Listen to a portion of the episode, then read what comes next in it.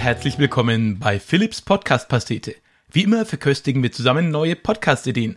Und allein macht es natürlich nicht viel Spaß und deswegen habe ich mir heute die Jasmin Lörchner eingeladen. Hallo Jasmin. Hallo. Hallo, schön, dass ich da sein darf. Ich glaube, du bist bis jetzt mit viel Abstand die Person, die mir wohl am, ich sag mal, distanzmäßig weitesten weg zugeschalten bist. Wo befindest du dich denn gerade? Ich sitze in den, in den USA im schönen Wüstenstaat Arizona, ähm, in Phoenix. Und ja, das äh, kann gut sein, dass ich bis jetzt quasi die Long-Distance-Verbindung bin. Wer jetzt Jasmin noch nicht kennt, der muss unbedingt ihren Podcast Her Story anhören. Jasmin ist Journalistin und begeistert sich schon von jungen Jahren an für das Thema Geschichte. Sie lässt es nicht los und so treibt sie auch das Thema der RAF-Terrorismus der 70er Jahre auch schon in ihrem Studium um. Und heute ist sie unterwegs, eben als Journalistin, aber hat eben ihren Podcast namens Her Story, dessen Themen Frauen der Geschichte sind. Jasmin, wie kamst du denn auf die Idee?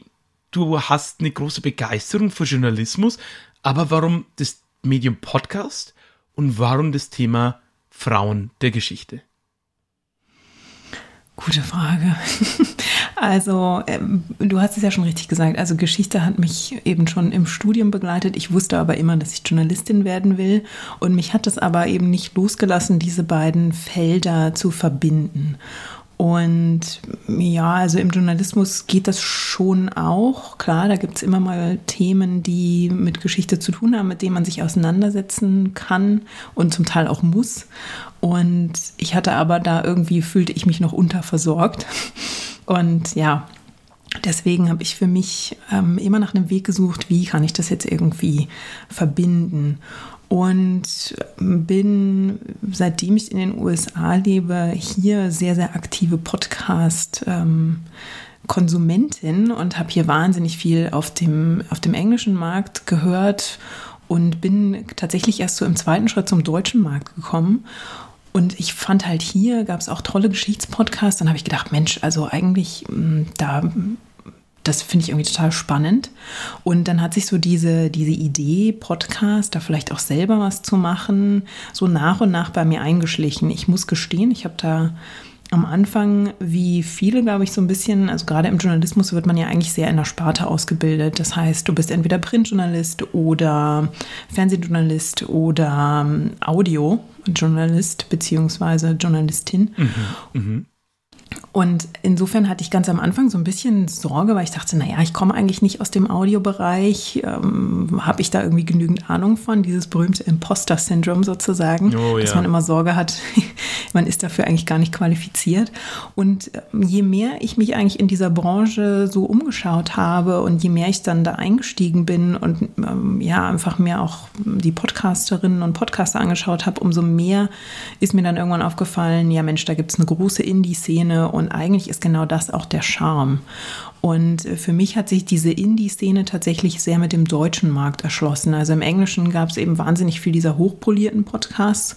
Und im Deutschen habe ich dann gemerkt, Mensch, das machen ganz viele Leute als Hobby. Und da fiel dann irgendwann für mich die Entscheidung, dass ich gesagt habe, komm, ich mache das, ich traue mich das jetzt auch mal.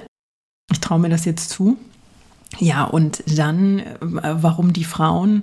Das ist einfach ein Thema, was sich ja immer mehr mittlerweile in den Vordergrund schiebt und das natürlich medial immer stärker ähm, ja, sich, sich nach vorn drängt und da auch äh, mit sehr gutem, mit sehr guten Gründen und aus, aus gutem Recht. Und ich habe halt so ein bisschen immer die, meine Einstellung ist immer so ein bisschen, wenn wir irgendwie an Dingen heute schrauben, müssen wir auch irgendwie verstehen, wie hat das in der Vergangenheit funktioniert, wo wurden da Fehler gemacht und man kann oft irgendwie, meiner Meinung nach, man kann relativ oft Parallelen ziehen oder eben ähm, Lehren ziehen, wenn man so ein bisschen zurückschaut und darauf die nächsten Schritte plant, sozusagen. Und ja, in, in dem Zusammenhang kam ich dann irgendwie auch auf das Thema, dass ich dachte, ja, in, in der Geschichte sind Frauen eben auch irgendwie unterrepräsentiert. Und als ich dann mal angefangen habe, mich da ein bisschen weiter um, umzusehen und reinzugraben, tauchten plötzlich überall Frauennamen auf, von denen ich dachte, mein Gott, warum habe ich von denen eigentlich noch nicht mehr gehört? Warum sind die nicht in meinem Geschichtsbuch aufgetaucht, als ich in der Schule saß? Ich habe nun wirklich den Geschichtsunterricht sehr aufmerksam verfolgt und hatte da großen Spaß dran und genauso im Studium. Aber die Repräsentation von Frauen und, und wie viel Raum und wie viel Informationen selbst Geschichtsinteressierte über Frauen bekommen, die sind halt immer noch recht dünn. Und dann fanden diese beiden Interessensbereiche, Podcasten und Frauengeschichte zusammen. Und dann habe ich letztes Jahr irgendwann auf den Knopf gedrückt, auf den Aufnahmeknopf und habe dann die, die erste Folge produziert. Und seitdem läuft das hier rund. Aber hallo. Ich muss ja auch gestehen, ich habe deinen Podcast, ich glaube, über Twitter damals irgendwie wahrgenommen. Also mhm. das erste Mal Berührung damit ge gemacht. Und ich habe gedacht so, oh, ob sie sich da mit dem Namen einen Gefallen getan hat. Denn dieser Begriff Her Story ist ja gerade im US-Raum ja doch häufig besetzt oder ein, ja doch schon ein geläufiger Begriff eigentlich. Ja, ja, da hast du recht. Und ich Wo, wobei glaube, ich gleich auch wieder sagen muss, wenn du heute Google anwirfst, ist das erste Suchergebnis schlicht und ergreifend ein Podcast inzwischen. Also von daher alles richtig gemacht, würde ich sagen. Ja, da war halt auch wahnsinnig viel Glück mit dabei. Also ich könnte heute auch immer noch auf, auf Google Seite 10 stehen. Ähm, da, ich hatte da echt viel Glück, würde ich sagen. Ich habe tatsächlich, ich habe mich relativ schnell auf den Namen festgelegt und bin dann aber auch, nachdem ich aufs Knöpfchen gedrückt habe und die ersten Folgen erschienen sind, war genau das auch ähm, eine Rückmeldung, die ich bekommen habe, auch im, im Sendegate. Das ist ja quasi eine der, einer der Treffpunkte für die Indie-Podcasterinnen und, und Podcaster. Und da war es auch eine Userin, die gesagt hat, oh, bei dem Namen würde ich mir vielleicht nochmal überlegen, ob du das um, ähm, ob du das ändern möchtest. Wenn ich den jetzt im Podcatcher suche, finde ich den gar nicht direkt. Und da habe ich echt noch kurz drüber nachgedacht, oh, war das jetzt wirklich so schlau? Und ich habe einfach wahnsinnig Glück, dass dass der Podcast so schnell auf ähm, so viel Interesse gestoßen ist, dass der in den Algorithmen mittlerweile einfach wesentlich besser abschneidet und dass die Leute das wesentlich einfacher finden. Und äh, genau dafür habe ich natürlich auch Social Media angesetzt, damit man eben verschiedene Kanäle hat, in denen man den Leuten direkt sagen kann, hier findet ihr mich, hier ist der Link, hier ist der Stream und ähm, damit die Sucherei hoffentlich ausbleibt. Und bis jetzt hat das gut funktioniert, aber da war, glaube ich, auch ein Quäntchen Glück dabei. Ja. Wie es, glaube ich, aber in dem Bereich ja immer ist. Da ist es manchmal ein guter Name oder ein guter Zeitpunkt oder dass man irgendwie gut erwähnt wird. Und natürlich auch viel, viel Durchhaltevermögen. Und mhm. auch das hast du ja schon sehr bewiesen. Und auf der anderen Seite, ich finde es so beeindruckend und ich habe das dir damals geschrieben mit welcher Akribie, Genauigkeit, Leidenschaft und Präzision du schon mit Folge 1 gestartet bist. Also das war ja kein, ich mache jetzt mal eine Folge und probier mal, sondern da hast du ja schon mal abgeliefert ohne Ende. Ich finde, deine Folgen werden immer, ich sag mal, noch flüssiger und noch stringenter. Man merkt, dass das Ganze wächst und wächst und immer besser wird. Aber du bist schon auf so einem hohen Niveau gestartet, dass ich gedacht habe, boah, was passiert hier? Das ist ja der Wahnsinn. Also das geht jetzt natürlich äh, runter wie Öl. Insofern erstmal ganz lieben Dank für das ja, große Lob. Zumal auch von jemandem wie, wie dir, du bist ja schon Ewigkeiten in der Branche, du hast da wahnsinnig viel Erfahrung. Also das, ähm, ich, ich sitze hier gerade und grinse wie ein Honigkuchenpferd, oh. da wiegt das. verdient, verdient. Also ich, ich glaube, wovon ich profitiere, ist einfach der mein Hauptberuf. Also mhm. mhm. ich komme einfach aus einer Branche, in der Recherche alles ist und in der ja ich darauf vorbereitet sein muss, dass die Leute fragen, ja Moment, kannst du das auch belegen? Also du kannst jetzt hier nicht einfach irgendwelche mh, mm, irgendwelche Behauptungen ins Mikro sprechen. Und ich hatte einen schon einen gewissen Anspruch, wie das Ganze klingen soll, weil ich sehr viel Respekt davor hatte, dass ich alleine vor dem Mikro sitze und ja, man hat halt einfach, wenn man einen Gesprächspartner hat, ist natürlich viel schneller ein Fluss da. Ne? Oh ja. Oh und, ja. Und, und als, als Solo-Podcasterin war mir von Anfang an klar, ich brauche eine, ja, ich brauche einen guten Fluss, um die Leute auch bei der Stange zu halten. Und ich habe das, glaube ich, auch irgendwem habe ich es schon mal erzählt, vielleicht den Kollegen von Historia Universalis. Es gibt tatsächlich eine komplette Folge, die ich ganz am Anfang produziert habe, die komplett in der Tonne gelandet ist. Ja, das gibt Schränkchen. Genau, zum einen ähm, weil die Technik noch nicht stimmte. Also ich habe tatsächlich am Anfang Probeaufnahmen gemacht, ähm, noch ohne ein wirklich gutes Mikrofon und das hat sich halt ganz schnell gerecht. Also das hat man sofort gehört. Und in der gleichen Probephase habe ich halt auch rumprobiert mit Stichpunkte, Skript und habe dann sehr schnell sehr viel Respekt davor bekommen, wie man eben diesen Fluss äh, ins, in den Podcast bekommt, wenn man alleine vor dem, vor dem Mikrofon sitzt. Und ja, also so bin ich dann für mich relativ schnell dort gelandet, dass ich gesagt habe, ich möchte ein Skript. Und das ist, glaube ich, auch, ich begebe mich damit zurück auf ein Terrain, das ich kenne. Ich komme aus dem, aus dem Printjournalismus und ich weiß, wie ich Geschichten aufschreiben muss. Und für mich war das Learning dann, die Geschichten so aufzuschreiben, dass sie auch für Audio funktionieren. Also dieses Skript eben nicht nur in so einer Schriftsprache äh, anzulegen, sondern einen relativ flüssigen ähm, ja, Gesprächsfaden äh, aufs Papier zu bringen, was auch gar nicht so leicht ist. Also das war eine steile Lernkurve. Aber das waren eben die Ansprüche, die ich an mich gestellt habe. Und wenn das so gut funktioniert hat, dass du das Gefühl hattest, ich bin schon quasi aus der Startbox geprescht mit meinem, mit meinem Pferd, dann, absolut, dann äh, freut es mich sehr. Ja, also ich glaube, Learnings waren halt auch noch, wie schnell spricht man und solche Geschichten. Ne? Ähm, aber da, ich finde das auch immer noch ein, ein Learning. Also ich, ich habe auch nicht das Gefühl, dass ich als Podcasterin bis jetzt an den Punkt gekommen bin, wo ich sage, ich mache das jetzt alles aus dem, aus dem Handgelenk schon, sondern bei jeder Folge, gerade auch weil die Quellenlage sehr unterschiedlich ist, kann die Herausforderung, wie kann ich das jetzt stringent alles zusammenweben, ähm, die kann unterschiedlich groß ausfallen definitiv. Aber es ist eine schöne Herausforderung und es ist halt ein Bereich, den nur ich verantworte und das finde ich persönlich spannend als, als, ähm, als Freiberuflerin auch, weil ich hier komplett mein eigener Boss bin. Ich habe keinen Redakteur, keine Redakteurin, die am Ende draufschaut und sagt, ja, ich möchte hier nochmal den Satz ändern oder ähm, oder mir eine Überschrift umschreibt oder was auch immer, sondern es ist komplett unter meiner Kontrolle. Und das ist auch eine, eine neue, aber eine schöne Erfahrung, weil die Hörerinnen und Hörer da auch wirklich super drauf reagieren und das anscheinend wirklich toll finden. Und da kann ich mich ja nur drüber freuen. Also. So befreit vom Lektorat. Aber genau. eben auch, äh, man hat keine, kein Guide mehr in die Richtung. Genau, und ein zweischneidiges Schwert. Ja, ja. Und ich möchte auch immer allen Hörenden an der Stelle so ein bisschen die, in Anführungszeichen, Misere des Podcastens mitgeben. Das ist nämlich, man nimmt da irgendwo etwas auf in einer Situation, egal ob man dann alleine dran sitzt und äh, sich mit dem Skript abarbeitet oder improvisiert oder im Gespräch in der Runde, hören tun das die Leute in der Regel nie live. Und Feedback mhm. kommt dann irgendwann, irgendwann viel später für eine Sache, die man vielleicht schon überhaupt nicht mehr auf dem Schirm hat. Und das ist, finde ja. ich, eine ganz, ganz skurrile Sache an diesem, an der Podcasterei. Ich komme ja, ich habe es äh, im Vorgespräch schon kurz erwähnt, ich komme ja so hobbymäßig aus dem Improvisationstheater und da bekommt man ja einfach die brutalste, direkteste Form von Feedback. Man merkt mhm. dem Publikum jedes Wort an, wie die darauf reagieren jede Nuance kann man da fast schon rausschnuppern.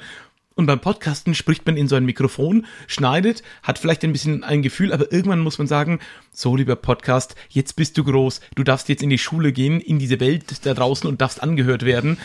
Und dann kommt irgendwann mal Feedback. Das ist so wirr und von daher umso mehr Respekt, wenn du das gerade alleine tust. Ja, also ich glaube, da muss ich aber auch ein großes Lob nochmal an die Community zurückgeben oder ein großes Dankeschön, weil, wie gesagt, also im, im Sendegate habe ich am Anfang auch, wie glaube ich, alle Neulinge dann mal die ein oder andere unwissende Frage gestellt.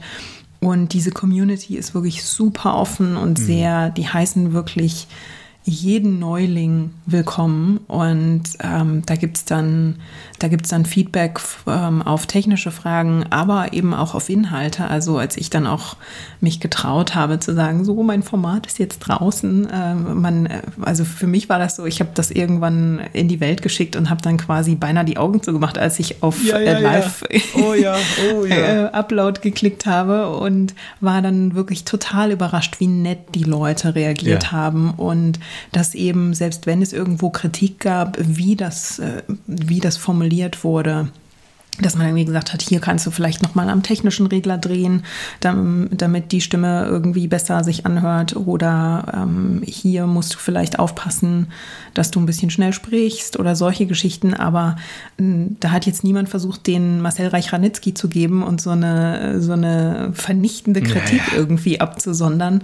Und das finde ich ist in dieser, dieser Indie-Podcaster- und Podcasterin-Szene total schön. Und das hat am Anfang, glaube ich, auch viel viel ausgemacht, dass man so diesen Drive beibehält. Ne? Also gerade am Anfang, wenn eben von den Hörerinnen und den Hörern noch nicht so wahnsinnig viel zurückkommt, weil die Hörerschaft noch nicht so groß ist, ist es natürlich toll, wenn man so ein paar Leute in seinem Lager hat, die sagen, das läuft schon ganz gut, mach das mal weiter, das, du wirst schon sehen, das, das wird gut laufen. Und natürlich dann auch immer wieder Leute, die einen Shoutout gegeben haben. Das äh, war ja bei dir auch so. Du hast es ja auf, auf Achma gepluggt und mhm.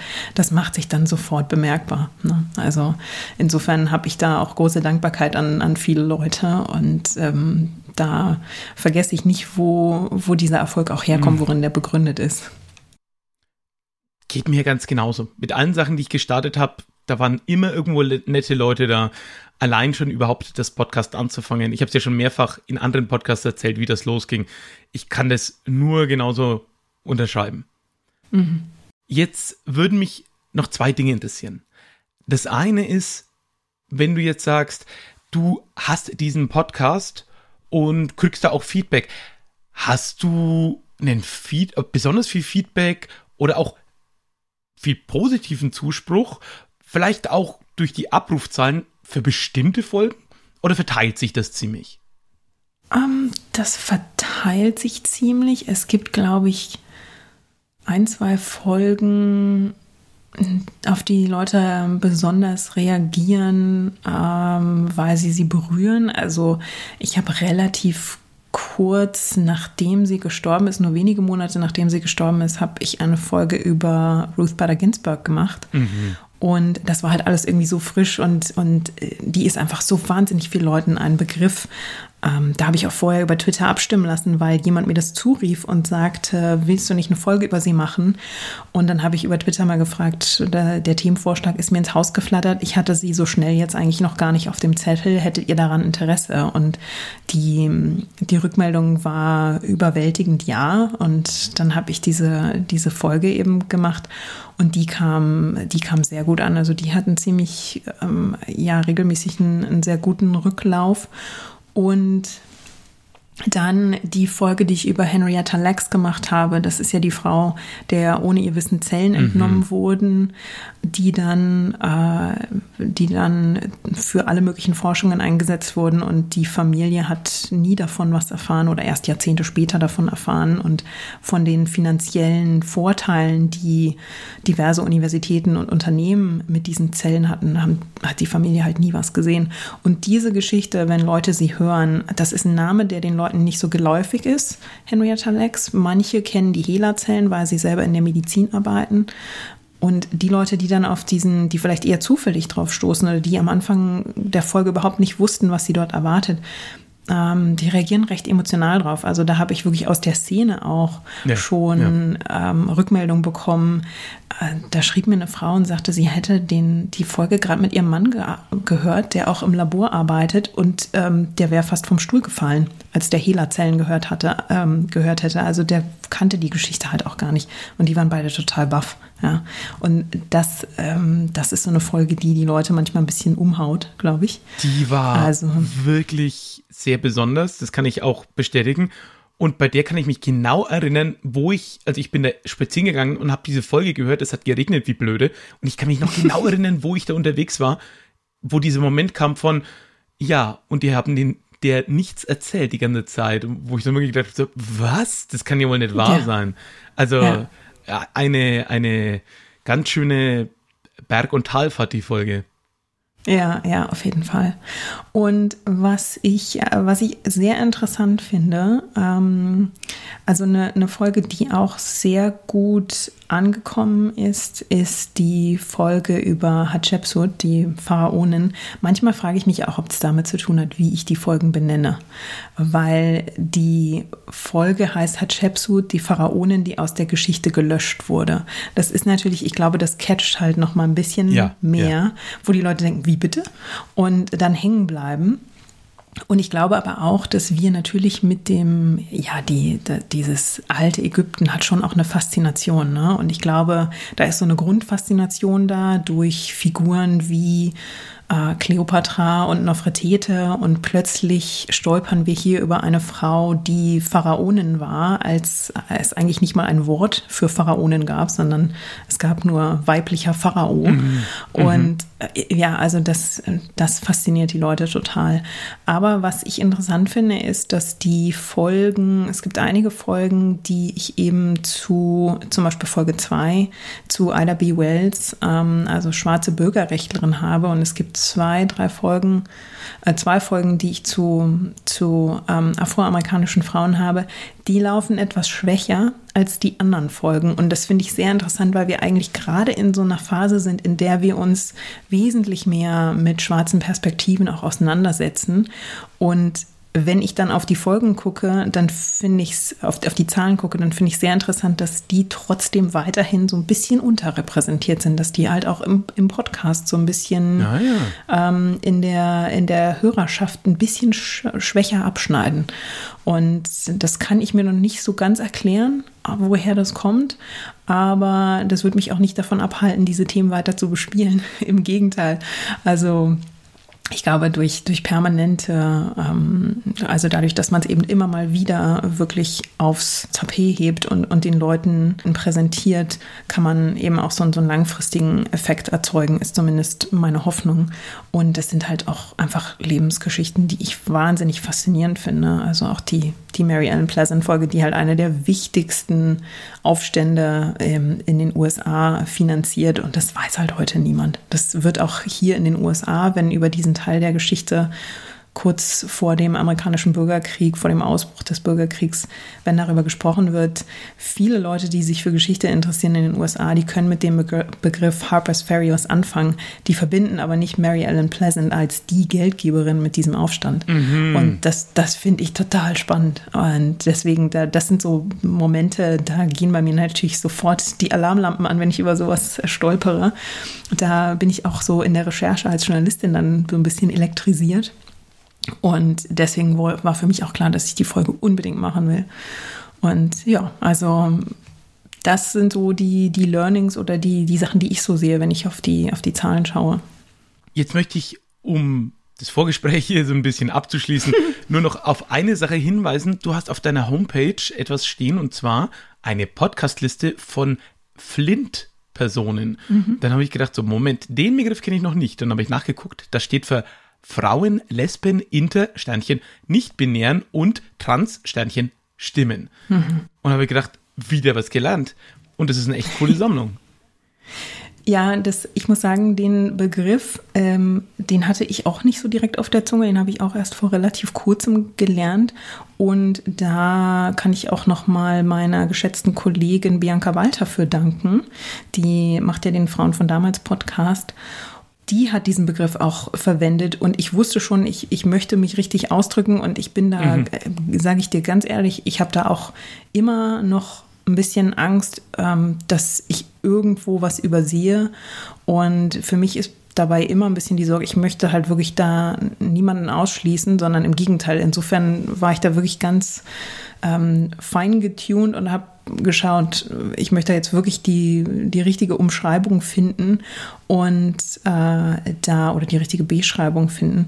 Und die Bianca war das, die den Begriff das erste Mal verwendet hat. Und da habe ich dann mal mich auch auf die Suche gemacht und mir das genau angeschaut und dachte dann, ja, das ist jetzt, das ist ähm, die Bezeichnung, die ich benutzen werde. Und Die Idee ist einfach, dass wir eben die Sichtbarkeit für genau die Gruppen herstellen, die halt wirklich viel zu oft immer noch übersehen werden. Und das sind natürlich nicht nur Frauen, sondern eben auch, wenn es äh, um die Podcast, also generell nicht nur in der Podcast-Welt, ähm, das sind eben die lesbischen Perspektiven, die Interperspektiven, die Perspektiven von Transmenschen und ähm, eben genau das irgendwo mal, mal zu vereinen, damit Leute, die da wirklich auch auf der Suche sind, da einen Anlaufpunkt haben das war jetzt eben so die, die Idee dahinter. Und da darf auch jede und jeder, die da eine Empfehlung haben, gerne mm, über die, über die Homepage einfach einen Kommentar schreiben oder mir das auf Social Media zurufen, wenn es da noch äh, Podcasts gibt, die in dieser Liste mit auftauchen sollten, weil die deckt alle Genres ab. Und ja, also die wird auch kontinuierlich gepflegt. Insofern, wenn da neue Tipps eintrudeln, dann baue ich die damit ein. Super Projekt. Aber dann würde ich jetzt sagen, auch wenn es so viel Spaß macht, mit dir, die, ach, du, ich habe hier noch laute Sachen stehen, mit denen ich mit dir äh, dich reden möchte. Am liebsten würde ich jetzt hier fast einen Podcast äh, draus machen, der nur ein Interview mit dir führt. Aber was ein soll ich sagen? Podcast, wir sind genau. immer noch in der Podcast-Pastete und deswegen legen wir los.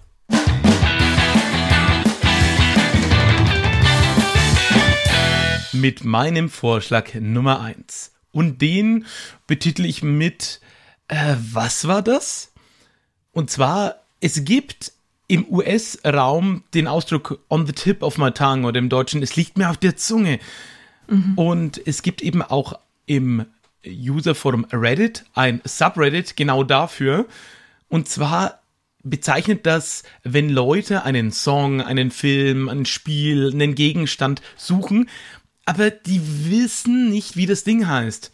Das heißt, mhm. sowas wie, ah, da gab es diesen einen Film, in dem gab es einen Jungen und der hat irgendwo einen Fernseher gefunden, in dem hat er immer so einen Tag in die Zukunft gesehen. Und dann aber irgendwann haben seine Eltern den Fernseher weggeschmissen und dann sucht er diesen Fernseher wieder. Klammer auf, ich suche diesen Film tatsächlich wirklich oder war das eine Serie oder ein Kurzfilm? Ich habe keine Ahnung. Und ich wollte gerade fragen, was ist denn das für ein Film? genau das ist mein Problem. Ich wüsste es gerne. Ich wüsste es wirklich gerne. Es gibt auch ein Computerspiel, das ich ewig suche, aber äh, auch da wieder. Die Idee dahinter ist, alle, die zuhören, können dann natürlich aktiv bei der Hilfe beitragen. Und gerade wenn man das Ganze vielleicht ein bisschen mehr umschreibt und vielleicht auch intoniert, anstatt das nur zu lesen, wird es vielleicht auch ein bisschen deutlicher, was die Person noch so weiß. Und man hat natürlich auch immer im Hinterkopf, dass solche Art von Erinnerungen auch gerne mal ein bisschen trügen können. Also, dass es dann vielleicht, vielleicht war es kein Fernseher, mhm. sondern, keine Ahnung, ein Bildschirm oder irgendwas. Oder mhm. Ähm, vielleicht haben sie es auch gar nicht auf Müll geworfen, sondern der ist dann abgeraucht oder so. Keine Ahnung. Die Idee ist, man hat eine Art Aktenzeichen XY, wo man auch sich beteiligen kann bei der Suche oder selbst Dinge einreichen kann, als Gast vorbeikommen kann. Aber natürlich viel mehr wholesome und dann kann man natürlich das wäre natürlich das Allertollste, wenn man sagt so, hey, letzte Folge oder vor fünf Folgen haben wir das und das gesucht und es stellt sich raus, es ist das und das, das und das, der und der hat es gefunden.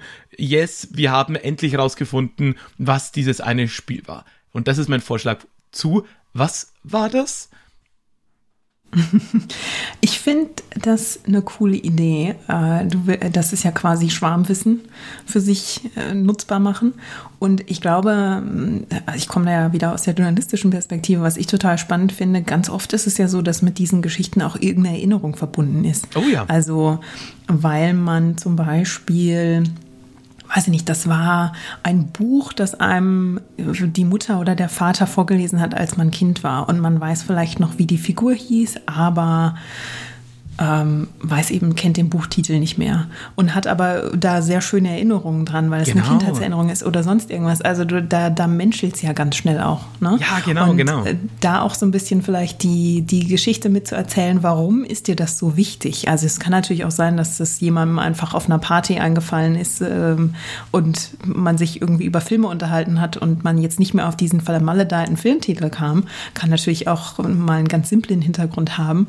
Aber das finde ich halt auch spannend, ähm, mal dahinter zu schauen, was hast du für eine Verbindung zu, zu dieser zu diesem Film, diesem, diesem Buch, was auch immer du da gerade so suchst. Ja, also ich glaube, da ähm, würde sich so einiges ergeben. Da gäbe es spannende Hintergründe. Das finde ich einen total guten Punkt. Dieses, die Story hinter der Story sich noch anzugucken. Also so, was ist die Story hinter diesem, dieser zu findenden Sache? Bei meiner zweiten Sache, die ich tatsächlich suche, das ist ein altes Videospiel, das muss irgendjemand, ich vermute im Alleinverlag oder ähnliches, als Hobbyist hm. programmiert haben. Und jetzt kommt nämlich sozusagen der Umbau der Story, warum ich dieses Ding nicht finde und warum ich mir denke, das muss doch zu finden sein und mir es irgendwie auch in Anführungszeichen was bedeutet, ist, ich hatte früher keinen Internetzugang und die einzige Möglichkeit, an ja irgendwie neue Software und ähnliches zu kommen, war ein Buchhaus in Erlangen, das es auch nicht mehr gibt. Und die hatten mich einen Diskettenkiosk. Die Idee war, du gehst dahin, kaufst dir dort eine Diskette, dann darfst du die dort an diesem Rechner mit Software bespielen, die entweder komplett kostenfrei ist oder eben funktional eingeschränkt. Das heißt, im Endeffekt haben die naja, so äh, Mailboxen und ähnliches, was man eben damals äh, hatte, so abgegrast, haben die ganze Software, die man eben frei verteilen darf in der Form, runtergeladen, haben das dort als Dienstleistung zur Verfügung gestellt und haben dafür Geld verlangt. Und ich hatte damals so ein ganz obskures Spiel gefunden, wo man eben von oben so ein Männchen steuert, über so eine Landschaft geht, also so ein bisschen, man kann sich vielleicht so in etwa Zelda vorstellen, aber für den PC und viel gröber in allem, was es war und auch viel skurriler und ähm, nischiger. Aber mich lässt es bis heute nicht los, was mit diesem Spiel war, weil ich würde das A unheimlich gern mal wieder spielen, um zu sehen, ob das wirklich irgendwie totaler Quatsch war oder total gut. Und ich wüsste gern, wer hat denn das gemacht und was hat es damit auf sich? Und natürlich das sind einfach keine Sachen, nach denen man googeln kann. Das ist eben das große nee. Problem manchmal bei solchen Dingen. Genau sowas mit diesem, mit dem Junge und dem Fernseher, das geht schon ein bisschen besser, aber auch das, diesen Film habe ich noch nicht gefunden, wobei ich bei dem jetzt eher so eine, ja, so eine Beziehung dazu sage, dass ich sage, ah, irgendwie lässt mich nicht los, dass da mal was war und ich würde das mir gerne nochmal angucken. Aber bei diesem Spiel, da hätte ich auch wirklich das Spiel gern und wüsste, wer das gerne gemacht hätte. Mhm. Ja, das ist so ein bisschen Detektivarbeit, die man dann leistet. Ne? Also mhm. man wirft so ein paar Indizien raus und dann darf die Crowd loslaufen und sich überlegen, man könnte hier fragen, ähm, es gibt hier ein Archiv oder äh, schau doch mal dort. Aber die zweite Geschichte, die du zu dem Computerspiel erzählst, das klingt wirklich so, wenn es auch diesen diese, diese Stelle nicht mehr gibt, die nee, was war das genau? Es war keine, das war keine Bibliothek, obwohl mich das so ein bisschen an eine Bibliothek erinnert, aber es ja, war ja. keine Bibliothek, sondern war ein Buchladen. Äh, es, war, es war ein Buchladen. War Palm und Enke in Erlangen. Ah, siehst du, vielleicht hört ja jemand zu, der ja. mal gearbeitet hat ja. und äh, kann dir da weiterhelfen. Also das wäre mein Gedanke gewesen, ne? jemand, der damals dort gearbeitet hat. Und vielleicht haben die ja irgendwie eine Liste geführt von den, von all den, den, von ihren Sammlungen, die sie dort hatten. Und dann taucht das vielleicht da drin auf. Ne? Aber das ist so ein obskurer ähm, ja, so eine obskure Herkunft. Ja, total. Wo das, wie die da nun drauf gestoßen sein könnten. Und das nächste ist dieser Kioskbetreiber, das waren dann auch nicht dieselbe, sondern das war lizenziert. Ich vermute CDV oder sowas könnte das gewesen sein. Und auch die mhm. gibt es natürlich nicht mehr in der Form. Mhm. Und vielleicht gibt es halt irgendwo, weil im Endeffekt, das sind ja heute keine Datenmengen mehr, vielleicht haben die irgendwo mal das Ganze auch noch als CD verkauft, sozusagen so ein, hier damals die Software, die wir geführt hatten als Katalog, weil die durften sie ja eh rumkopieren weil das ja frei kopierbare Software war. Das heißt, das kann auch ganz leicht sein, dass irgendwo, irgendwo in einem tiefen Unterverzeichnis in diesem Welten, Welten großen Internet irgendjemand da ein Archiv von diesem Verzeichnis hat von, keine Ahnung, den Jahren, die ungefähr passen könnten. Weil ich würde es ehrlich gesagt auch dann wirklich durchrecherchieren, wenn da, keine Ahnung, wenn dann da 500 Dinge sind, dann gucke ich mir die auch an. Das, das reizt mich dann schon genug. Ja, was ich halt auch ganz schön finde daran ist, dass das eigentlich die analoge und die digitale Welt so ein bisschen verbindet. Ne? Also gerade bei dieser, bei diesem Buchladen, wenn du sagst, bestimmte Sachen, die kann man halt einfach nicht googeln. Ne? Ja. Und ja. Äh, das finde ich irgendwie charmant, weil wir da, das zeigt uns halt immer mal, wie wir mit unserer digitalen Welt eben doch noch an Grenzen stoßen. Und äh, dass wir da ab und zu dann doch irgendwie noch in der analogen Welt Detektivarbeit leisten müssen und unterwegs sein müssen um solche Fragen zu beantworten. Ich finde ich finde es auch eine schöne Schnittstelle. Mhm. Also, ja, ich würde mir das anhören. Äh, ja. Vor allem auch für die, ähm, ja, wie gesagt, ich finde halt eben, die, für mich ist die Frage spannend, warum sind die Leute da so hinterher? Also bei dir fand ich es jetzt auch spannend, dass du gesagt hast, ja, da gibt es eben diesen Buchladen und den Buchladen gibt es nicht mehr. Siehst also da steckt halt immer irgendwie was dahinter, ne? Ja, ja. Insofern. Ja, ja. Und dann war das äh, natürlich auch, ich hatte damals das Taschengeld gespart, dass ich mir die Busfahrt nach Erlangen leisten konnte, was schon auch eine Dreiviertelstunde hin, Dreiviertelstunde zurück mindestens, wenn man den schnellen Bus erwischt hat, sonst war es eine Stunde. Und dann musste man da noch so eine Diskette kaufen. Das ging schon gut ins Geld. Also so als Jugendlicher ja. oder so. Ich hatte nicht allzu viel Taschengeld. Da war das dann mhm. schon eine große Investition. Und dann, wenn man da irgendwas lieb gewonnen hat oder so, dann bedeutet es natürlich auch im Vergleich zu heute von, ja, ich lad mal irgendwas runter, probier's aus. Naja, ist schräg, okay, nächstes Ding. Das hat eine deutlich größere Beliebigkeit, wenn du die Wahl hast. Also, ich will mhm. nicht in die Zeit zurück im Sinne von das Geld ausgeben und nicht mehr die Wahl zu haben.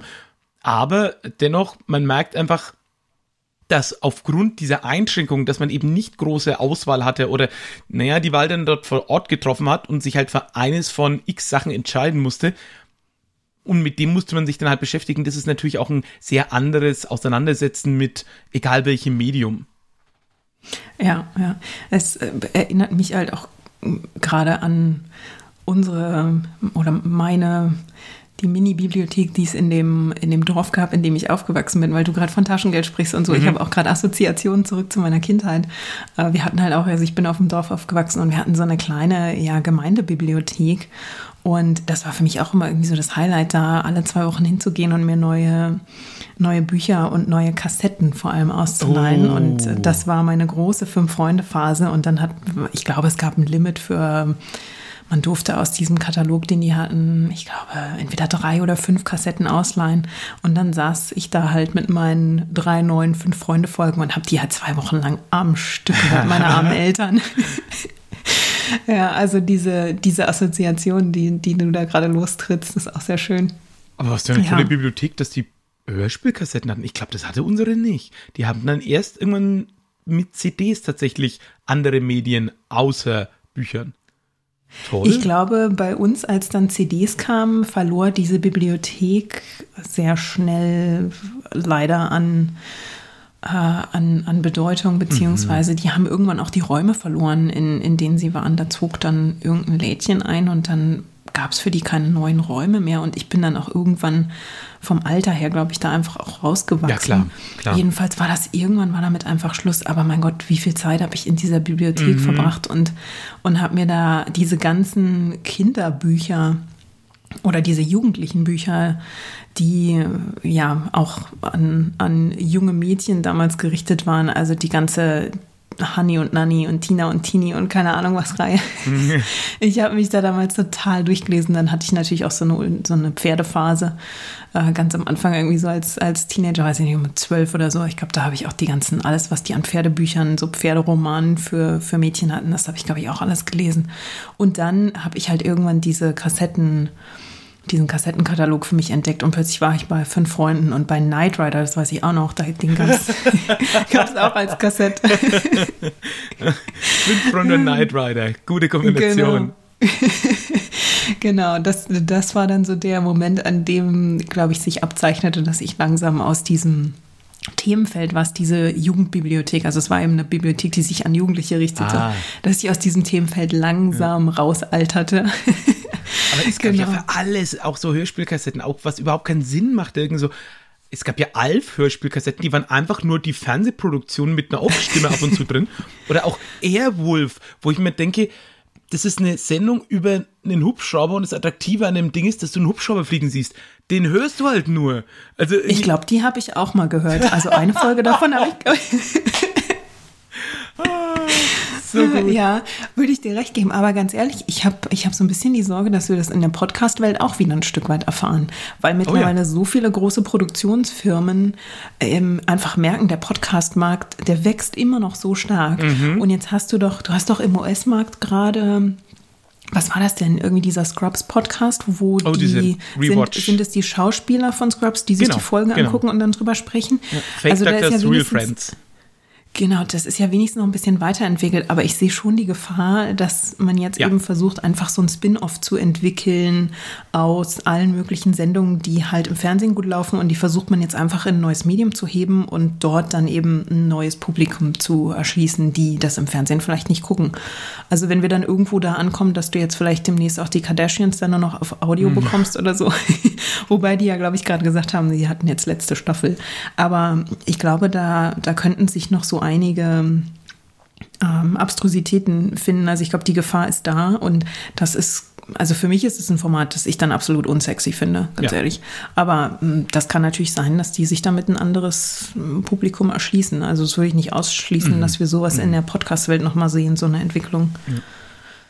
Also, liebe Leute, macht lieber vernünftige Formate und bitte soll jemand, was war das produzieren? Und ich komme auch sehr gerne in eine Folge und pitch eben genau dieses Spiel. Und wenn ihr irgendwas über dieses Spiel habt, dann schreibt mich an, weil ich, ich will dieses Ding wissen oder über diesen, dieses Kiosk-System.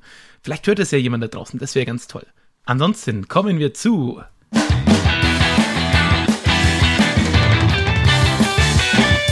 Vorschlag Nummer zwei und mit Nummer zwei bist du dabei. Genau, ähm, bei mir, ich habe noch gar nicht so schöne Arbeitstitel wie du vorbereitet. Äh, vielleicht könnte man ihn verhört oder falsch verstanden nennen. Mhm. Und zwar geht es darum, ich kann mich noch daran erinnern, dass ich vor Jahren mal morgens Radio anhatte und dann sprachen die drüber, sprach ein, die Moderatorin darüber, dass sie seit Jahren schon einen Bonnie Tyler Song immer falsch versteht. Oh. Ähm, diese prominenten Verhörer. Mhm. Also in, es gibt diesen Bonnie Tyler Song, wo sie über Heartache singt, also über Herzschmerz. Und statt Heartache versteht sie immer Heartache, also ähm, ah. äh, das festgekochte Ei. Genau. Und das sind halt diese, diese prominenten Verhörer, da gibt es ja, da gibt halt wahnsinnig viele schöne. Also es gibt von Nirvana ähm, aus dem Smells Like Teen Spirit, Here We Are Now in Containers, verstehen viele Leute. Ah, Obwohl sie ja eigentlich singen, ja. genau, Here We Are Now ja. Entertainers. Und ähm, auch sehr schön finde ich von Brian Adams, der eigentlich in Summer of 69 singt. I Got My First Real Six String, also er singt ja über die Gitarre und ähm, ja. Leute verstehen offenbar I Got My First Real Sex Dream, was natürlich oh. in diesem äh, ja in diesem Zusammenhang auch sehr schön funktioniert. Oh, den kann ich, ich noch nicht. ich auch nicht. Da, da bin ich jetzt auch erst, über den bin ich jetzt vor kurzem erst gestolpert, aber die finde ich halt, ich finde die alle, das sind ja Perlen. Und ich finde, das wäre verschenkt, wenn man darüber nicht sprechen würde. Also ähm, ich glaube, jeder hat sowas. Ja. Und diese, die mal rauszufiltern und zu sagen, ich verstehe hier immer so und so. Ähm, und und dann fände ich, das Ganze könnte man ja noch weiterentwickeln. Also wenn man nur das sagt, dann hat man irgendwie fünf Minuten Lacher.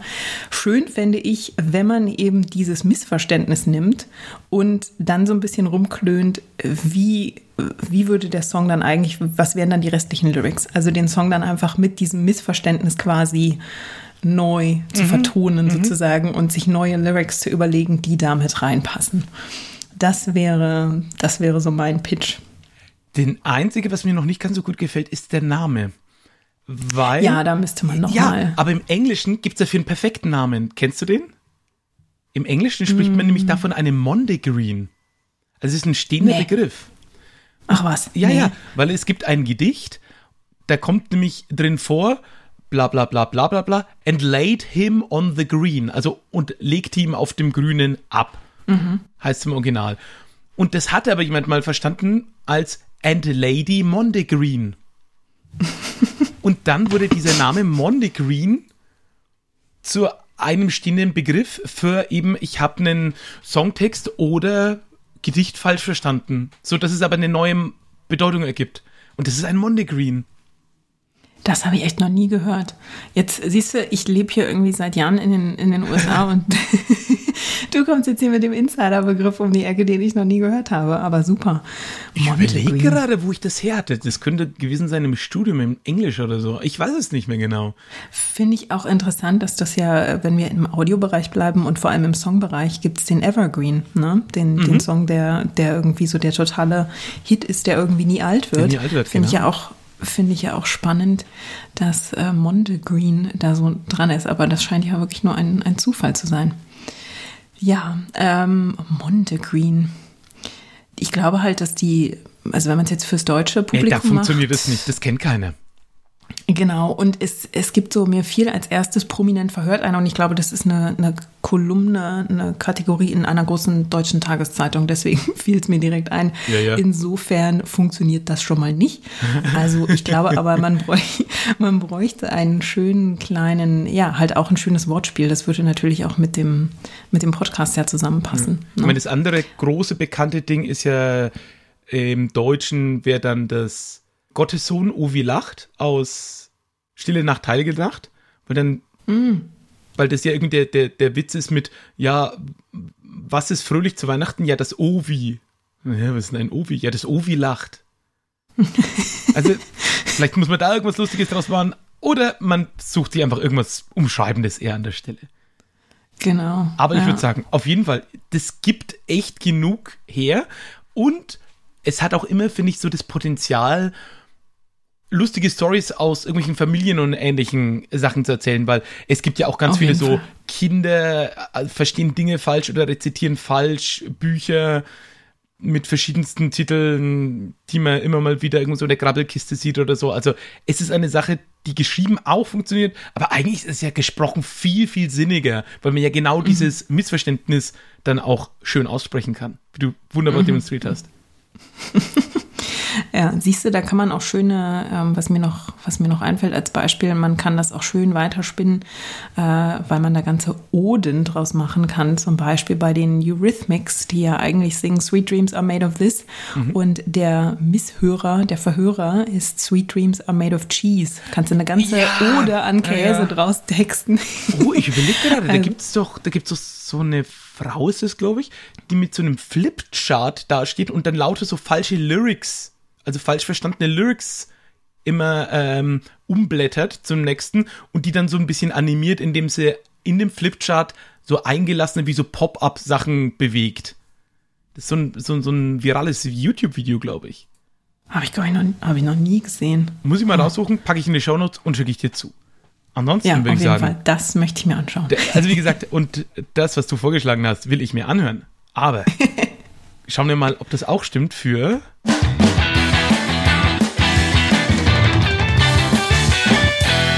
Vorschlag 3. Ich habe es noch nie sauber ausformuliert und erst recht nicht in der Pastete. Und der Name ist immer noch, gefällt mir noch überhaupt nicht, denn der Projektname ist erstmal Braune Schilder.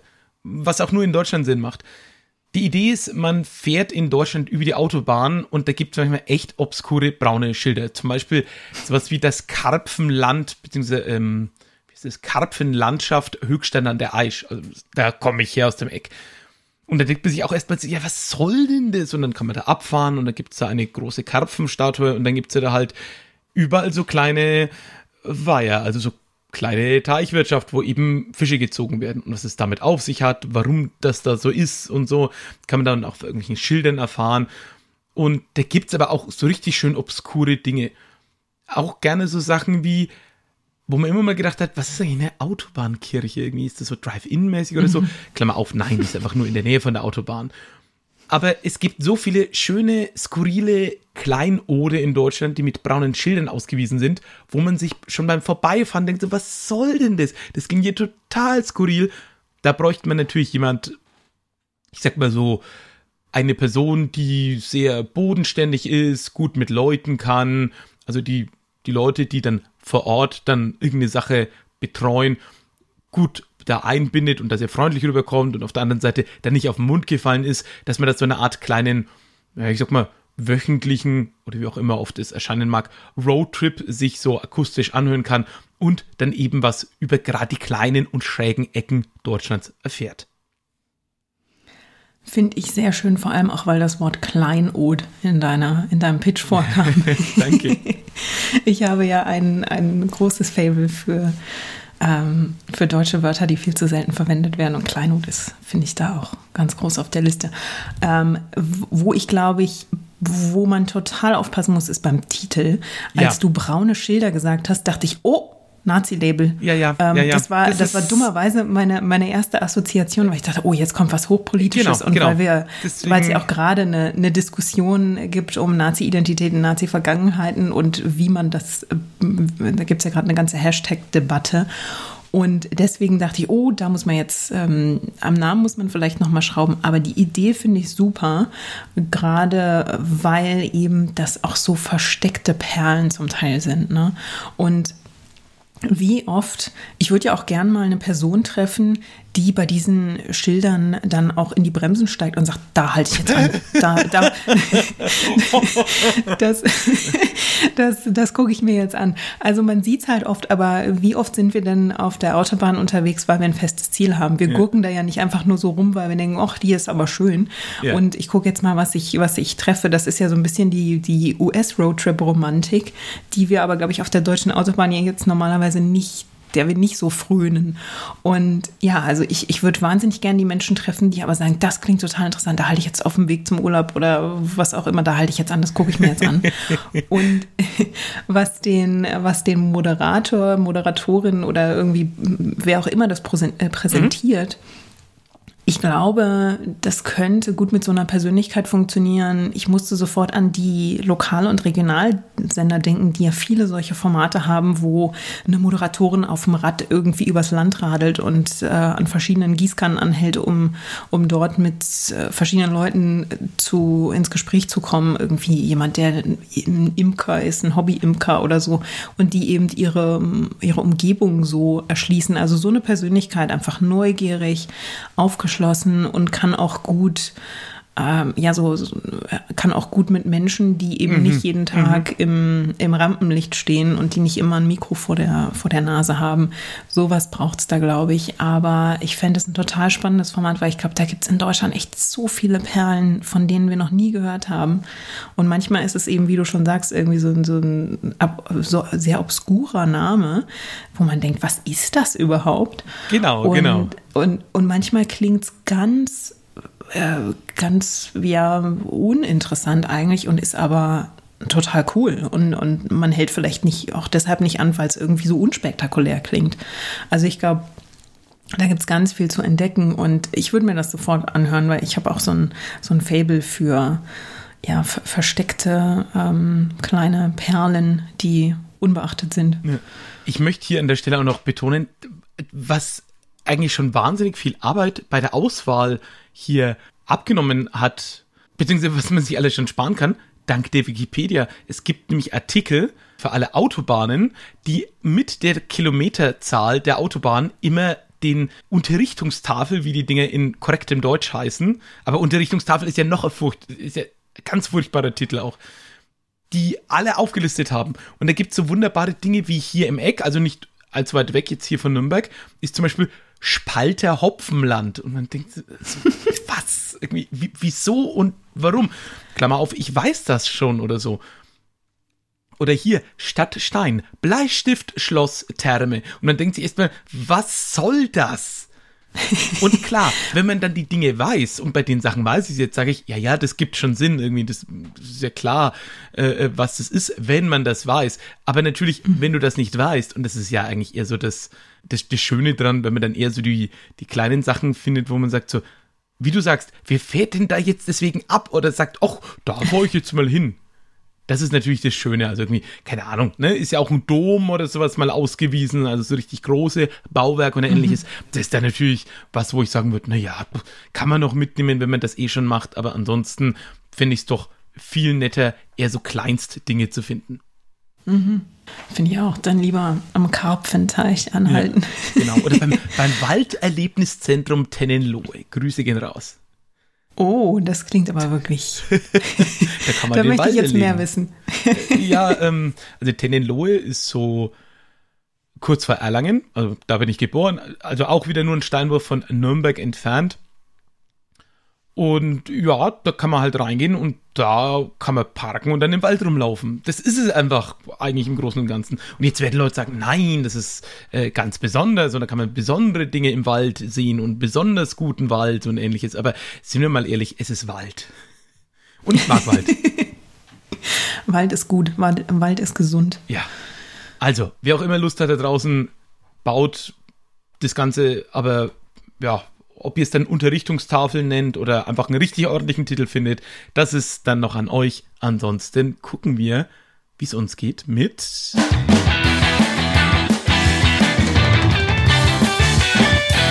Nummer 4, denn die kommt wieder von dir. Ja, Nummer 4 ist, äh, hat den Arbeitstitel, wobei ich gar nicht weiß, ob der geschützt ist. Kunden kauften auch. Also da, da fällt dir jetzt vermutlich ein oder beinahe jeder große Online-Shop ein. Wenn man sich da so über die Seiten bewegt, bekommt man ja sehr oft die Empfehlungen, was einem auch gefallen könnte. Ne? Und ich bin da neulich drauf gestolpert, drüber gestolpert, weil nämlich ich auf Twitter habe ich den, den, einen Post gesehen oder einen Tweet gesehen, da ähm, tweetete, äh, tweetete, ich kann schon gar nicht mehr sprechen, da twitterte jemand drüber, dass sie wahnsinnig gern eine bestimmte Sorte Äpfel mag und ob es eigentlich irgendwie auch andere Äpfel gibt, die da irgendwie drankommen. Mhm. Und ähm, sie war also quasi Team Brayburn, äh, diese, diese Apfelsorte. Und ich habe dann drunter geschrieben, du, ich glaube, wenn du den magst, dann magst du auch den. Und dachte dann, weißt du, eigentlich bräuchte ich das auch. Weil ähm, ich habe so bestimmte, kann ich mir vorstellen, gibt es ja bei jedem, man hat so ein, so ein Lieblingsprodukt, ne? das, das einem wirklich total gut schmeckt. Ob das jetzt, weiß ich nicht, die Chips sind oder die Apfelsorte oder was auch immer. Und ich bin bei manchen Sachen echt so ein bisschen, ähm, so ein bisschen naja, weiß ich nicht, ob man das pingelig nennen möchte. Ich bin einfach zu faul, ein Produkt zu kaufen, das mir am Ende vielleicht nicht schmeckt. Also ähm, insofern fände ich es total spannend, wenn jemand sagt, okay, wenn, wenn dieser Geschmacks, äh, zum Beispiel der saure Apfel, wenn deine Äpfel immer sauer sein müssen, dann sind das hier die Sorten, die dem am nächsten kommen. Und dann weißt du direkt, den kann ich kaufen und da ist die Wahrscheinlichkeit, dass der mir schmeckt, total gut. Weil das Letzte, was ich will, ist ein mehliger Apfel, wenn ich auf saure Äpfel stehe zum Beispiel. Und das kann man, glaube glaube ich, für relativ viele, natürlich für Obstsorten machen, aber das kann man, glaube ich, auch für relativ viele andere Produkte machen. Also wer jetzt zum Beispiel, wie gesagt, die bestimmte Chipsorte total toll findet, ähm, der findet vielleicht die Gewürzmischung darauf so toll und sucht eben, wenn er mal was ähnliches kaufen will, ah. ähm, etwas, was dem im Geschmack sehr nahe kommt. Ich stelle mir das auch das, gut vor, wenn Produkte eingestellt werden und man dann sagt, ja. oh nein, diese eine Sache kann ich nicht mehr haben, Stimmt. die gibt es nicht mehr. Das empfinde ich als ganz, Stimmt. ganz doof. Und ich hätte gerne etwas Ähnliches zumindest wieder. Ja, auf jeden Fall, das stimmt. Das äh, ist, glaube ich, auch fast jedem schon mal passiert, dass man irgendwie, weiß ich nicht, Getränk oder eine Eissorte, das ist ja dann ganz nah an der Apokalypse, wenn die Lieblingseissorte mhm. eingestellt wird. Wobei ich gestehen muss, also natürlich gibt es Dinge, die ich unheimlich gerne mag, aber bei ganz vielen Sachen würde ich eher genau ins Gegenteil gehen. Also am schlimmsten finde ich beim Essen gehen, mhm. so diese Wahl zwischen entweder ich nehme das Ding, was ich einfach mega finde, weil ich es kenne, mhm. oder das, was ich noch nicht kenne. Hm. Mhm. Und ich entscheide mich eigentlich fast immer für das, was ich noch nicht kenne, weil ich das immer so spannend finde. Und ich kann aber beide ja. Teams total verstehen, weil klar, wenn man sagt, oh, ich hatte jetzt irgendwie einen sehr anstrengenden Tag und dann hat man eher so Soul Food mäßig seine Lieblingspizza oder sowas bestellt, kann ich völlig nachvollziehen. Mhm. Ich kann es halt aus dem, aus, aus der Perspektive nachvollziehen, dass manche Leute eben mit bestimmten Sachen gar nicht können. Die können bestimmte Texturen nicht oder es gibt so einen, mhm. einen, eine Geschmacksrichtung. Wie gesagt, also bei Äpfeln gibt es Leute, die mehlige Äpfel total hassen und die wollen halt nicht in einen Apfel reinbeißen und dann genau diesen Geschmack im ja, Mund haben. Und äh, für sowas äh, kann ich mir das gut vorstellen. Was ich aber, glaube ich, zu bedenken geben würde, also das wäre, wenn es so einen Podcast gäbe, ich möchte das nicht live vorgekostet bekommen, äh, beziehungsweise wenn, wenn, dann bitte nur ohne Essgeräusche. Also ja. ich glaube, das ist ganz unangenehm. Ja. Ich glaube, Essgeräusche im Podcast, ähm, da scheiden sich ja auch die, die Geister dran und da wäre ich definitiv in dem Team. Ich möchte das nicht ja. hören. Dann äh, würde ich dir vorschlagen für die Folge, die du jetzt noch nicht hören kannst, die aber für unsere Hörenden in der Vergangenheit, und zwar ganzes Stück in der Vergangenheit liegt, vom Johannes Wolf alias ohne Kuh, da vielleicht bei der ein oder anderen Sache die Kapitelmarke zu nutzen. Nur so als ganz kleine Empfehlung. Gute Vorwarnung. Ich, ich schätze das sehr. Das finde ich einen guten Service. Ja. ja. Deswegen, ich glaube, ich habe da mal mitbekommen, wie Leute sich über den, wie heißt er denn, einen der Podcasts von Zeit Online aufgeregt haben. Heißt, ich glaube, alles gesagt. Ich wollte gerade sagen, zusammensitzen. Müsste, müsste ja fast das sein, weil da musst du ja irgendwann essen, da musst du ja irgendwann trinken. Das geht ja fast gar nicht anders. Genau, und die sitzen ja stundenlang zusammen und auch immer, wenn die Fotos machen, also die posten ja oft auf, auf Twitter, die Maria Lorenz ähm, postet oft so Backstage-Fotos und da sieht man ja immer Lebensmittel rumstehen. Und ich glaube, das ist auch so eine Geschichte, da könnte ich nicht so wirklich zuhören. Da müsste ich über bestimmte Sachen wegskippen. Und da habe ich auch mal Leute gesehen, die sich damit sehr schwer getan haben und gesagt haben, das ist echt, das geht gar nicht auf die Ohren. Und das ist einfach, also man muss Fan davon sein. Das ja. äh, kann ich, kann ja ich verstehen. Ich, also für mich triggert leider ASMR gar nichts ich finde es eher so ein bisschen befremdlich, warum man das tut, aber ich, also ich verstehe es auf so einer rationalen Ebene, dass das halt für Leute funktioniert und funktional was macht. Und andererseits finde ich es natürlich sehr lustig, meine Kollegen bei Ach, was ja eher so ein Comedy-Format ist, dann damit einfach manchmal ein bisschen rumzublödeln und ähnliches, dann äh, Mikrofon nah zu besprechen und irgendwelchen Quatsch zu erzählen. Mhm. Einfach, äh, weil ich weiß, dass es die anderen oder einen der beiden dann so, so, so ein bisschen ärgert und man da so ein bisschen zusammen rumblödelt. Aber das ist ja, äh, alles, sag ich mal, in dem Good Fun- und Spaßbereich.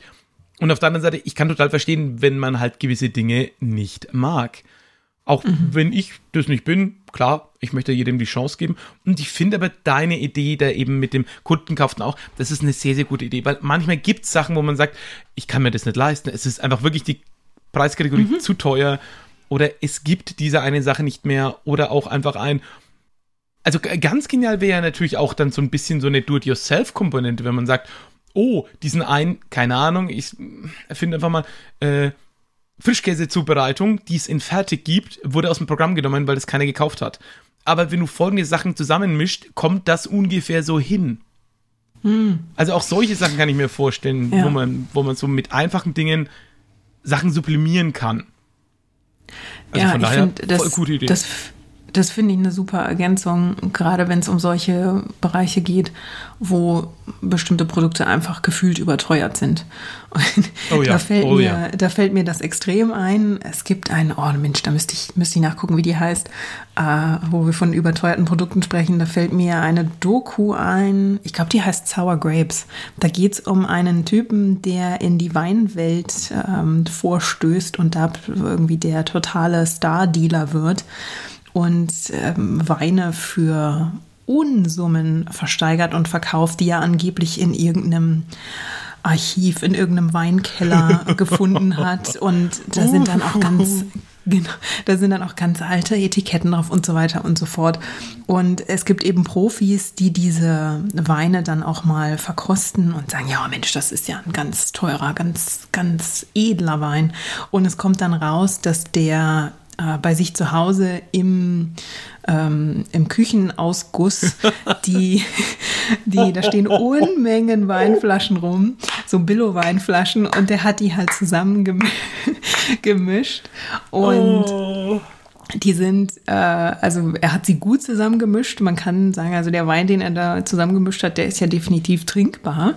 Äh, der hat aber damit sich wirklich Millionen erschwindelt und hat da eben noch, weil er natürlich auch Etiketten gefälscht hat und die da drauf falsch äh, drauf gebappt hat, äh, ist er am Ende dafür auch ins Gefängnis gegangen. Also er stand mhm. dafür mhm. vor Gericht. Aber ähm, ja, das fiel mir jetzt gerade ein, als du sagtest, überteuerte Produkte. Und da finde ich, dann, da kann so ein, so ein Podcast, der sagt, ihr braucht nicht den 20 Euro Wein, der 4 Euro Wein tut es auch oder der 5 Euro Wein. Das ähm, könnte da, glaube ich, auch hilfreich sein. Ja. Ich glaube, man muss bloß natürlich gucken, dass man sich dann nicht mit Essen und Trinken und Haushaltsgegenständen und Do-it-yourself dann total verzettelt. Also ich glaube, mhm. da gilt es natürlich irgendwie eine gewisse Stringenz reinzubringen. Aber es spricht ja auch überhaupt nichts dagegen zu sagen, man macht so eine Art Untershows, die dann mit verschiedenen Hosts vielleicht oder vielleicht gibt es auch eine Person, die immer Gastgeberin ist an der Stelle und mhm. ein Experte, Expertin, die dann eben auf der anderen Seite steht und dann redet man immer in den jeweiligen, ich sage jetzt mal so Unterthemen Dingen, Unterkategorien, Unterfolgen, unter Podcasts, wie auch immer man es gestalten mag, dann über die jeweiligen Sachen, dann hätte man sie eher so ein bisschen zusammenpacken, äh, gepackt. Mhm. Oder man macht es natürlich an seiner eigenen Person fest und sagt, also ich suche gerade für, habt ihr da was für mich? Und auch da, glaube ich, kann man ja dann wieder auf die Schwarmintelligenz setzen, beziehungsweise auf schlaue Zuhörende.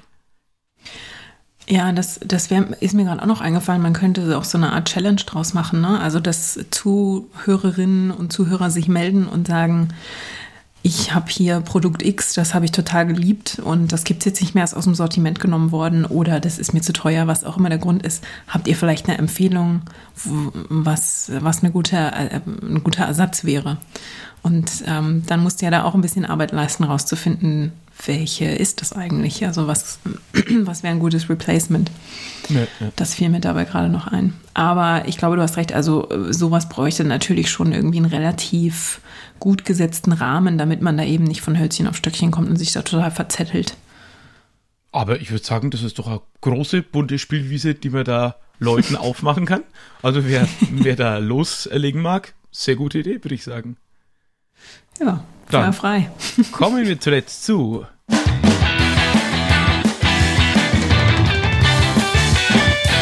Der Community-Einrechnung und die kommt diesmal von Tobi, auch bekannt als Schwarze Null FM, auf Twitter unter Schwarze Null FM, Null als Ziffer.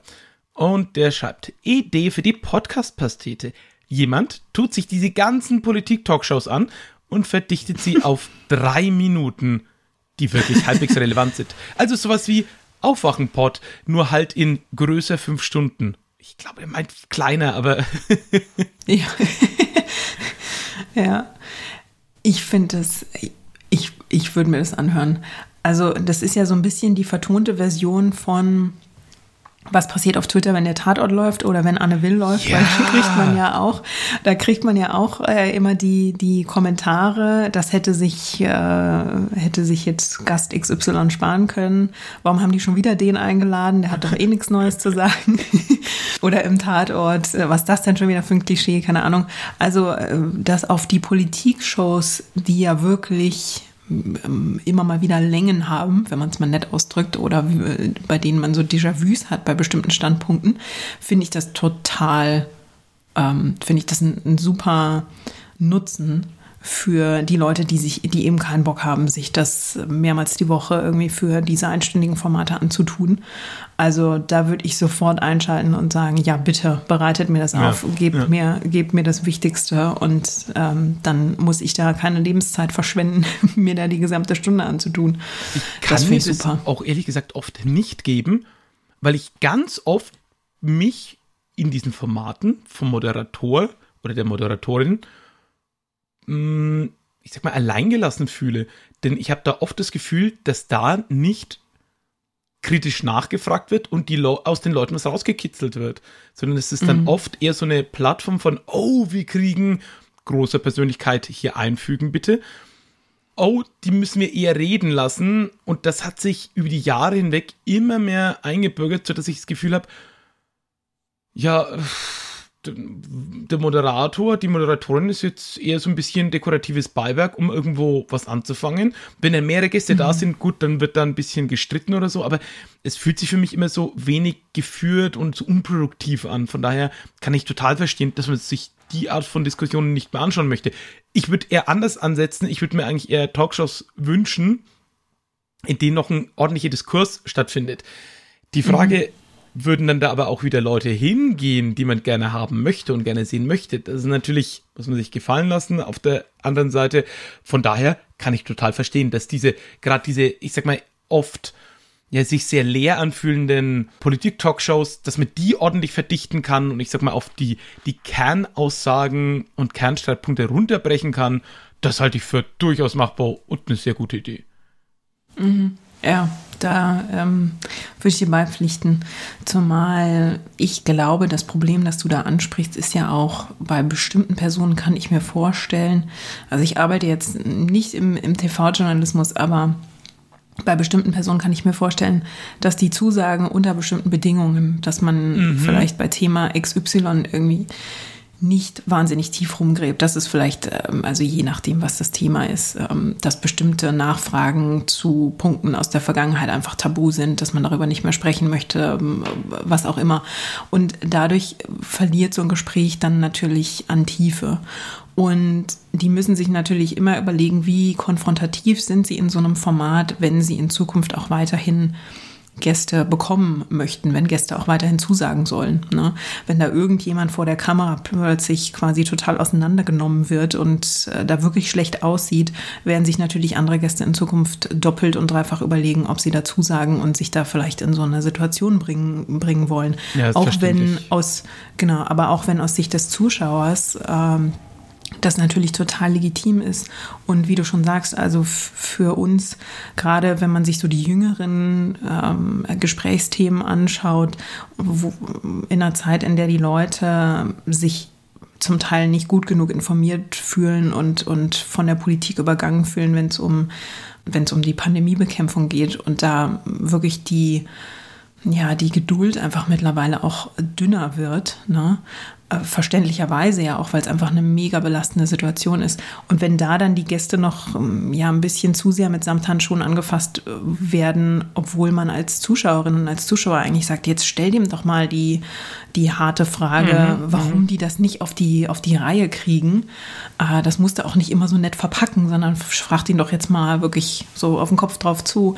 Aus unserer Sicht als ähm, Zuschauerinnen und Zuschauer ist das eigentlich natürlich total legitim, dass wir uns das wünschen die stehen natürlich auch vor gewissen Zwängen, die sie innerhalb der, ja, mit ihren Raten, mit ihren Quoten und ähm, innerhalb der Redaktion haben ne? und auch innerhalb der Sender.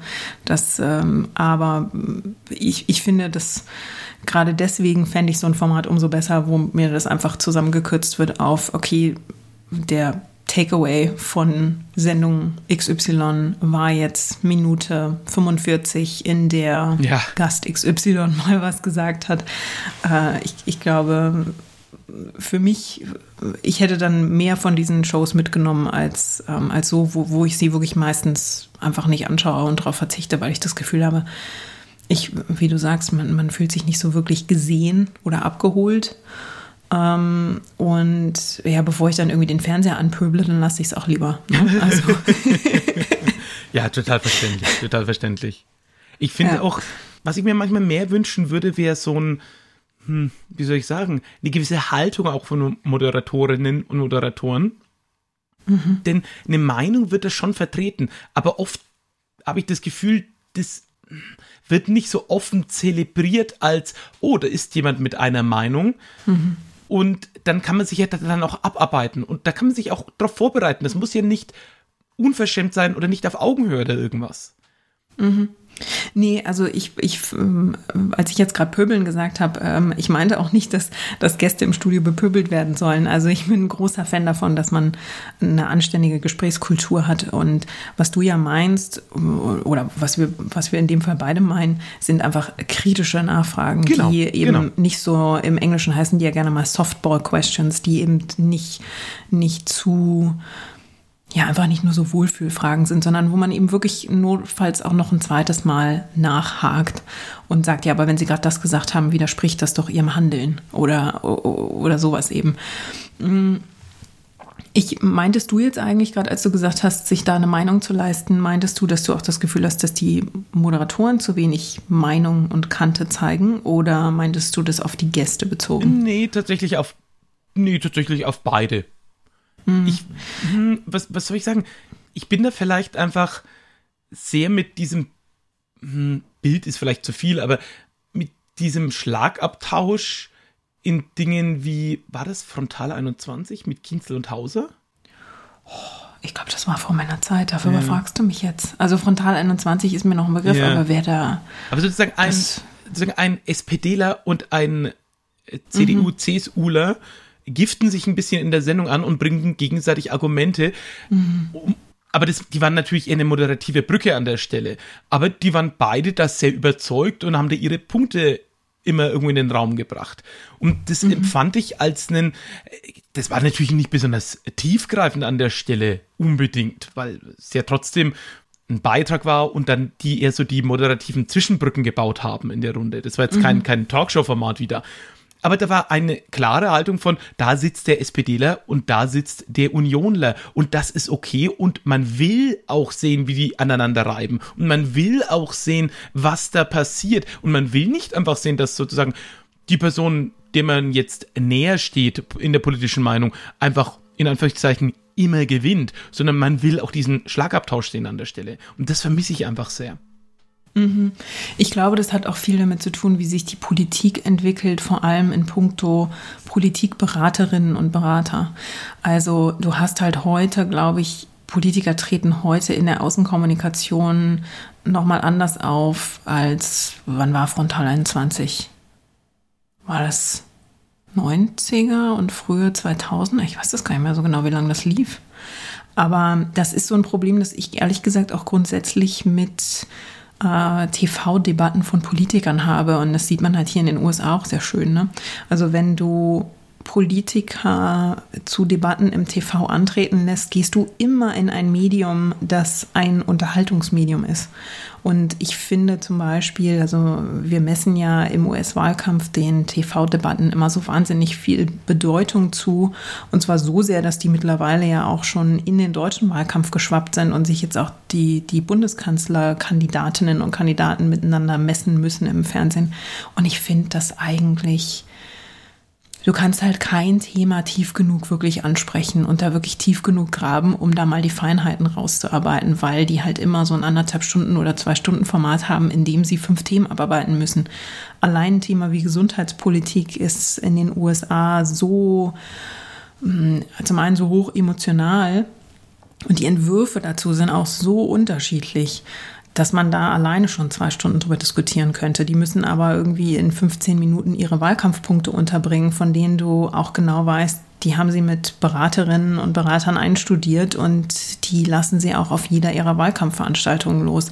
Deswegen finde ich diese Formate für mich, also zumindest mittlerweile habe ich dann etwas zynischeren Blick äh, drauf, eben weil ich diese, diese US-Formate so kenne. Deswegen sind die für mich vom Mehrwert her wirklich sehr, sehr mau. Also das mag auf dem deutschen Markt noch ein bisschen anders sein, aber ich sehe einfach das grundsätzliche Problem, dass man versucht, eine inhaltliche Debatte in einem Medium zu führen, das mittlerweile einfach sehr stark von uns als Unterhaltungsmedium wahrgenommen wird. Und da sehe ich halt eine generelle Krux, sage ich mal. Ja, aber das verstehe. ist meine persönliche Meinung. Ähm, das, äh, ich gehe jetzt wieder ähm, I will step off my soapbox now, wie man so schön sagt. nee, sehr, sehr spannend. Gerade weil du in den USA lebst, ist es ja mhm. dann auch nochmal eine ganz spannende Perspektive in die Richtung.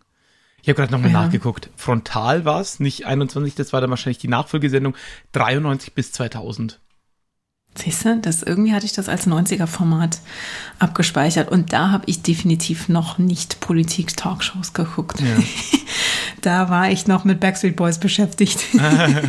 das ist was, was ich tatsächlich dann so ein bisschen im Elternhaus aufgesaugt habe, weil das lief dann halt mhm. und es gab mhm. nur einen Fernseher und dann war halt ein, ja, abends irgendwie, Wetter ist draußen doof, naja, guckst du das noch mit? Naja, ab und zu sind ja interessante Beiträge dazwischen. Und dann irgendwann mhm. findet mir dann irgendwie schon einen Gefallen dran und irgendwie finde ich es auch spannend in irgendeiner Form. Also, ne, ich meine, ich bin jetzt mhm. 83 geboren, das heißt irgendwie, naja, mit 10 habe ich das garantiert jetzt noch nicht mit angeguckt oder so, aber später war das dann durchaus irgendwie eine Sache, die ich, mhm.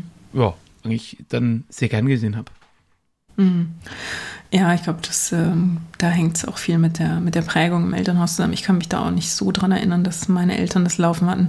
Was kann ich mir aber, was ich mir vorstellen kann, was da auch mit reinspielt, ist, dass ähm, meine Eltern ja, also ich bin noch in der DDR geboren, also ich bin 85 geboren, sprich offiziell noch in der DDR, aber dann natürlich sehr kurz vor dem, vor dem Mauerfall. Mhm. Und ich glaube, meine Eltern waren nach dem Mauerfall sehr froh drum, wenn sie sich keine Politikreden mehr antun ja. mussten. Und deswegen haben die solche Formate zum Beispiel ziemlich, ja, weiß ich nicht, ob sie sie aktiv gemieden haben, aber sie haben zumindest, das war keine regelmäßige, ähm, kein regelmäßiger TV-Konsum bei uns. Also verstehe. das äh, spielt da, glaube ich, auch mit rein, ja. Ja, ja, verstehe. Ja. Liebe Jasmin, es war mir ein großes Fest, dich hier als Gast haben zu dürfen. Ganz lieben Dank, dass du mich eingeladen hast. Es war mir eine Freude. Wir könnten noch ewig weiter schnacken. Ja, das ist dann, dann, wird dein, ja. dann wird dein Podcast zu alles gesagt. Nee, Quatsch, wie heißt es? Hm. Das Zeit-Online-Format, das acht Stunden dauert. Ja, ja, ich glaube, glaub, das ist schon alles gesagt. Wo erst aufgehört wird, wenn, ja, äh, wenn, wenn einer einschläft. Genau. Ja, ja. Es war eine, eine große Freude. Ja, schön. Ich glaube, wir müssen es in der Zukunft einfach mal wiederholen. Ja, sehr gern. Für alle ZuhörerInnen an der Stelle, die jetzt sagen, Mensch, der Jasmin, der würde ich jetzt gerne folgen. Was ist denn dein präferiertes Social Media und wo finden dich da die Leute? Also am, am, aktivsten bin ich auf Twitter und da findet man mich am besten unter dem Handle meines Podcasts at herstory-pod. Ich bin aber auch, ähm, da poste ich mehr beruflich sozusagen unter Ed Jasmin Lörchner, also ganz normal der Name zusammengeschrieben mit OE. Genau, und deinen Podcast kann man wo finden? Den Podcast kann man auf allen äh, Portalen finden, in allen Podcatchern, die Podcasts anbieten. Und da müsst ihr einfach nur suchen nach Her Story. Und dann sollte er hoffentlich bei euch direkt äh, in den Podcatcher purzeln. Ansonsten könnt ihr auch auf herstorypod.de gehen. Da ist der Stream nochmal und von dort aus findet ihr es dann definitiv. Und die Flint-Liste der Podcasts. In der Tat. Gut, dass du da nochmal drauf hinweist. Die ist so frisch, dass ich die noch vergesse selbst zu erwähnen. Aber natürlich, auf die äh, äh, sehr gerne da durchbrowsen und ähm, sehr gerne Empfehlungen dalassen. Die, wie gesagt, äh, die pflege ich, dann, pflege ich dann ein. Sehr gut. Ich habe auch noch ein, zwei, aber die packen wir jetzt nach der Sendung rein. Ansonsten, liebe Leute, wenn ihr eine Einrechnung machen wollt, am liebsten natürlich als Audio, schickt mir eine Nachricht. Entweder via Social Media. Da bin ich aktiv auf Twitter unter @derphilipp oder ihr guckt auf podcastpastete.de oder ihr hört in meine anderen Podcasts rein. Eine Liste da gibt's wie immer auf podcast.philipp-weißmann.de. Vielen Dank fürs Zuhören und bis zum nächsten Mal. Macht's gut. Tschüss. Tschüss.